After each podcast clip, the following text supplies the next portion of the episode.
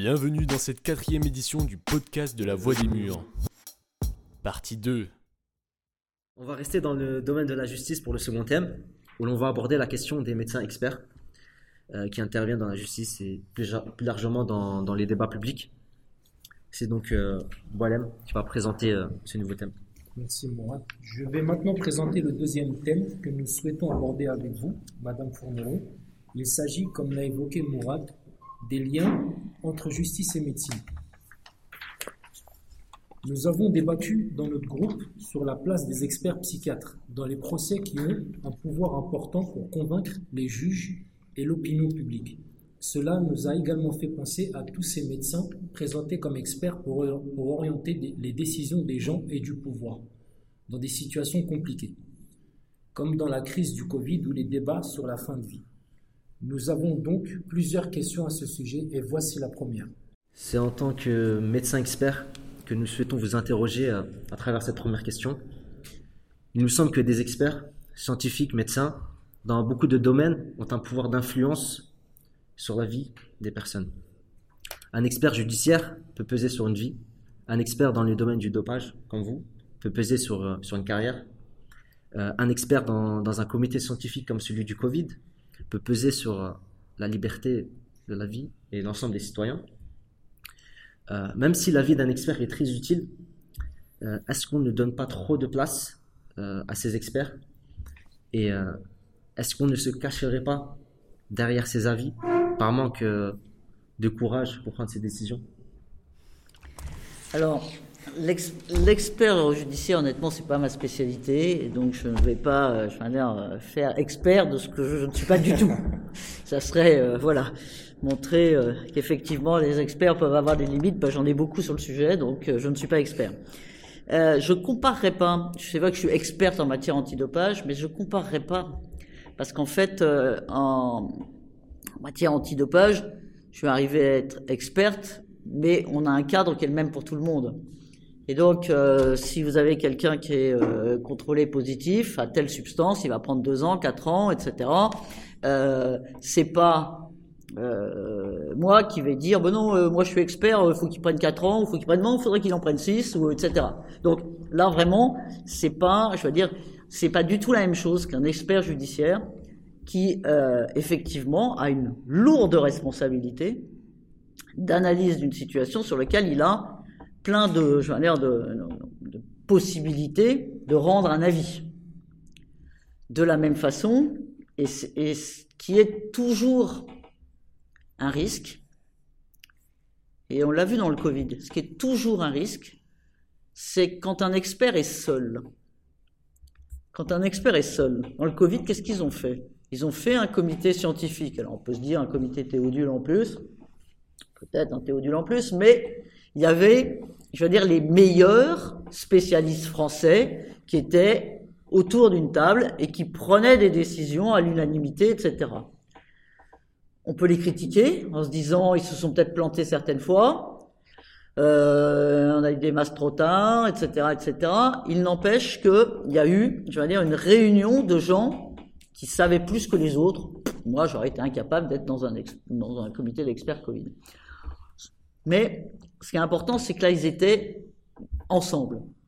Ce que je trouve, et même si vraiment je ne connais pas euh, l'expert judiciaire et en prison en particulier dans les décisions, ce que je trouve toujours dangereux avec les experts, c'est quand ils sont tout seuls. C'est, euh, comment il s'appelait là, euh, notre médecin particulier, Raoult. Ben oui, Raoult, à un moment donné, c'est ses publications, il est tout seul, il publie, il n'y a que lui, etc. Donc, à un moment, ça, c'est dangereux. C'est toujours dangereux de considérer qu'il y a une personne qui a la vérité sur tout le monde. C'est ça qui est dangereux, c'est le fait d'avoir des gens qui considèrent qu'ils ont raison tout seuls, tout seuls. Bon, quand en plus ils, ils bidouillent les recherches scientifiques, c'est embêtant. Mais, euh, mais c'est autre chose. Donc, c'est juste ce sujet-là que je veux vous faire palper, euh, voilà. C'est l'expert isolé. L'expert quand il peut partager avec d'autres sa décision. L'expert quand je veux dire il, chemine avec d'autres, qu'il est challengé justement sur sa décision. Pourquoi Raoult il est tombé? C'est qu'à un moment donné, il a été challengé sur sa position. Voilà, donc c'est juste cet élément-là. Je voulais vraiment, parce que je crois que c'est très important, parce que humainement, humainement, décider seul de décisions extrêmement sévères, extrêmement importantes pour un détenu, pour dire, un malade, etc. Vous avez évoqué la fin de vie. Qu'est-ce qui se passe dans le débat sur la fin de vie Aujourd'hui, il y a un groupe qui se réunit, médecins, famille, etc. Je veux dire, le médecin ne prend jamais la décision seul, jamais la décision seule. Et ça, c'est essentiel dans toutes les décisions avec des experts, selon moi. Même si notre groupe a beaucoup débattu sur le Covid, nous ne, nous ne souhaitons pas nous y arrêter trop longtemps. Moi, alors c'est bien. bon alors c'est bien. Cependant, on s'est posé la question de la prise de risque liée à la vaccination. Certains ont pris le risque de se vacciner pour conserver des libertés, d'autres ont pris le risque de se vacciner pour protéger la société dans son ensemble. D'autres ont pris le risque de ne pas se vacciner pour protéger d'un autre risque sur les effets du vaccin à long terme.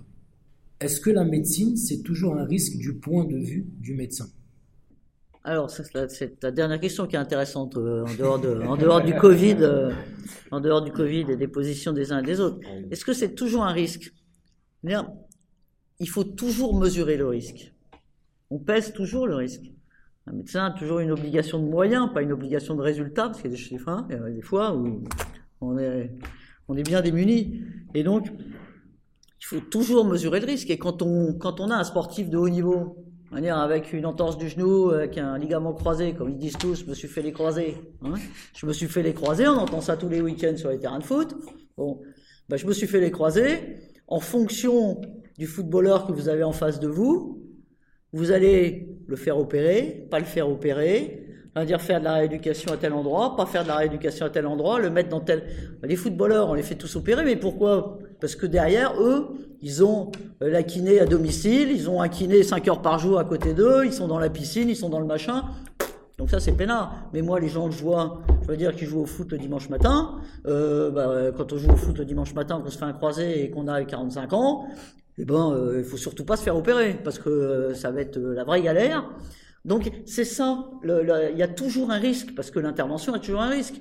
Bon, à un moment donné, vous avez un môme qui fait une crise d'appendicite. le risque de le laisser faire sa crise d'appendicite et pas l'opérer, sans 100% des cas, on va l'opérer le gamin.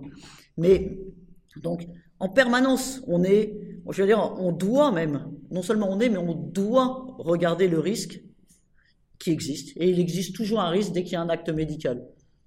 Voilà. Et donc vous allez donner, euh, vous allez effectivement euh, donner un antibiotique. Euh, voilà. Ben, peut-être que le monsieur il est allergique à cet antibiotique. Donc ça, vous ne le saviez pas. Ben, voilà, il y a un risque. Donc ça, c'est quelque chose qui est inhérent à la médecine. Est-ce qu'il y a toujours un risque avec un, acte médical Oui. Oui. C'est quoi iatrogène? Iatrogène, ça veut dire que ton médicament peut entraîner des effets secondaires. Donc il y en a qui sont qui ont des, effets iatrogènes importants. Hein, donc eh ben, il faut les connaître. Si tu as quelqu'un, euh, allez, qui picole énormément, qui a un foie qui arrive jusque là, euh, et euh, non non mais je veux dire, et tu et tu vas lui donner, tu vas lui donner des corticoïdes parce que tu n'auras pas fait attention, bah il va se mettre à saigner, etc.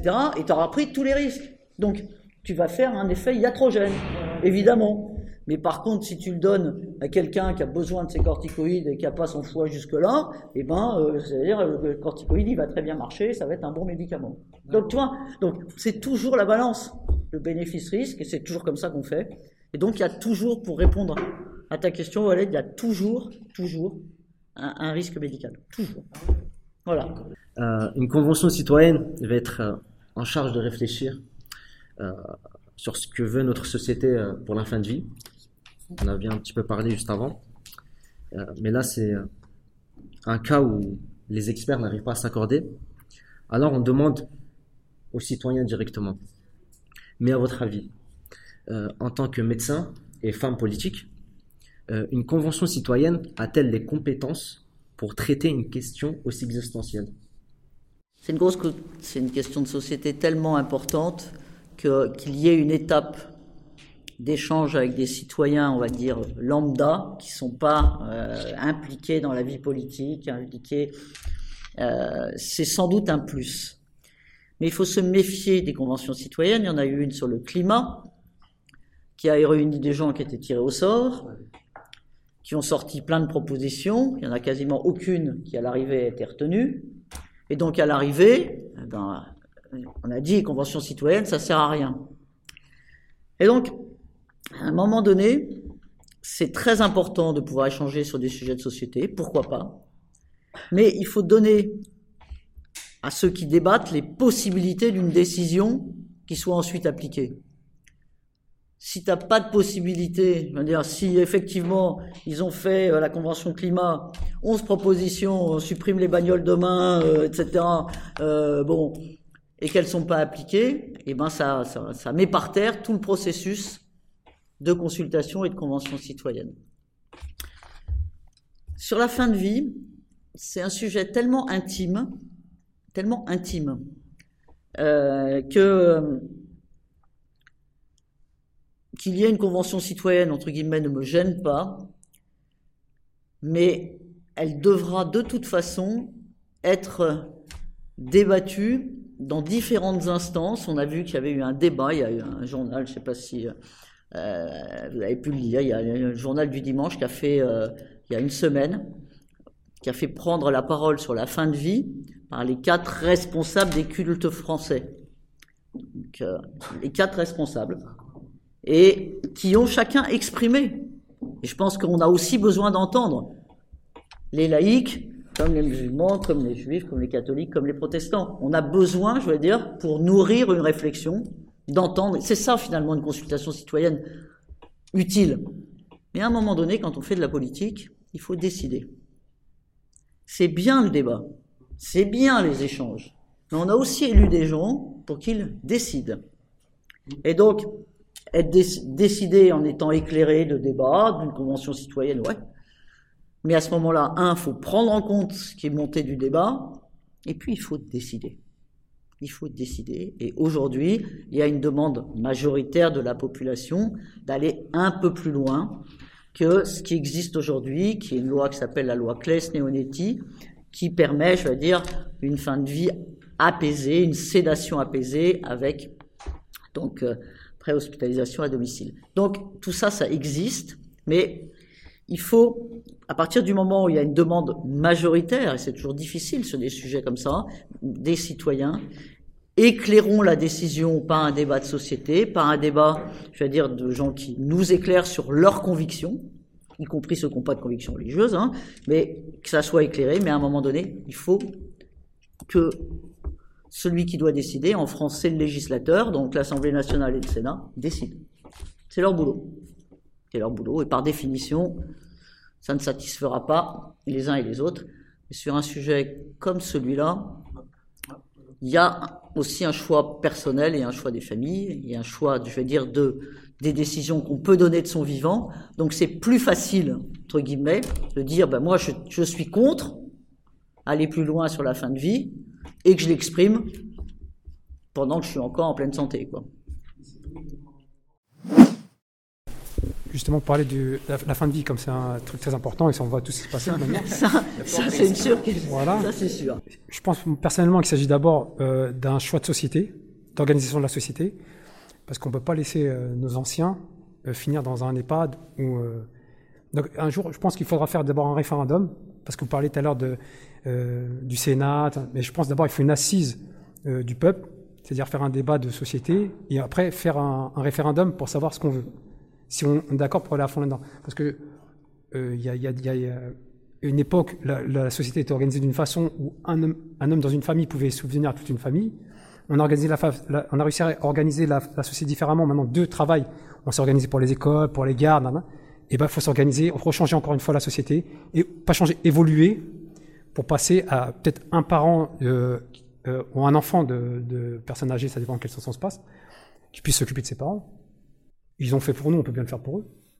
Donc est-ce que pour vous, c'est euh, possible, dans le cadre du développement que je vous ai, signalé là, c'est-à-dire référendum, après passer par les élus, il faut bien qu'ils fassent leur travail aussi, parce qu'il faut codifier tout ça, ça c'est leur système. C'est Quand je parle d'un référendum, c'est pour avoir la base des assises du ressenti du peuple, quoi. Et puis après, codifier tout ça, codifier tout ça par des lois parce que faut, tout ça, faut que ça soit réglementaire.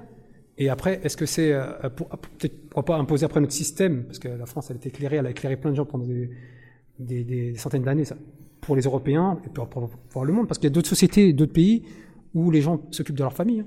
leurs anciens, quoi. Vous voulez ajouter quelque chose, Bastien? Ouais, que ce que j'ai vu justement un reportage hier sur ça, sur euh, la masse, c'est pas la masse qui compte. Parce qu'ils avaient pris, par exemple, sur la- la- la- l'élection de 1936 sur Roosevelt, ils avaient pris une masse de, il y avait 50 millions de personnes qui avaient voté, ils avaient tous pris, ils avaient tous euh, donc choisi Simpson truc, alors qu'un un, mathématicien il avait pris certaines personnes à un certain moment, juste 50 000 personnes au lieu des 50 millions, et c'était totalement le résultat différent qui avait été trouvé. Roosevelt, qui allait être vainqueur par un très très grand résultat. Donc, ah bah, et donc en fait, il a prouvé que c'est pas la masse qui compte pour trouver une solution, c'est euh, prendre des cas bien déterminés, une certaine position sociale, où ils habitent à un certain endroit. il faut bien partir d'en bas. Soit tu pars d'en haut, pyramidal, c'est-à-dire soit tu descends, soit tu pars du bas vers le haut. Là, c'est plus intéressant de partir d'abord vers le, vers le bas, c'est-à-dire faire un référendum. Comme ça, ça, lance tout le monde, tout le monde est concerné. Et puis après, on codifie. Parce qu'il faut, comme vous savez très bien, il faut des, faut des, faut des réglementations, il faut ceci. Il y a du droit, il y a ceci, ça là. Euh, euh, a, euh, ça va en- entamer des procès si on ne fait pas tout ça avec les familles qui sont pas. Il faut codifier tout ça. Mais d'abord, à la base, il faut une légitimité. Il n'y a pas mieux que la légitimité du peuple. Légitimité du peuple. Donc, est-ce que pour vous, vaut mieux partir euh, sur un- une évolution de la société C'est dans ce sens-là que je voulais aller. Parce qu'on y a réussi, on a réussi plusieurs fois. Comme je vous dis, ah, moi, mon père, il a élevé euh, 11 enfants, il travaillait tout seul. Mais c'était un autre système de société, c'est-à-dire, euh, ma mère restait à la maison. Elle, elle travaillait autant que mon père, hein, elle travaillait à la maison, s'occupait de 11 enfants. Mais c'était une autre organisation. Et euh, maintenant, avec les transports publics, ça, on a encore changé. On va encore changer. hein, maintenant, on parle de d'enlever les voitures, ça, c'est ça. On va encore changer. Quand je dis changer, c'est évoluer.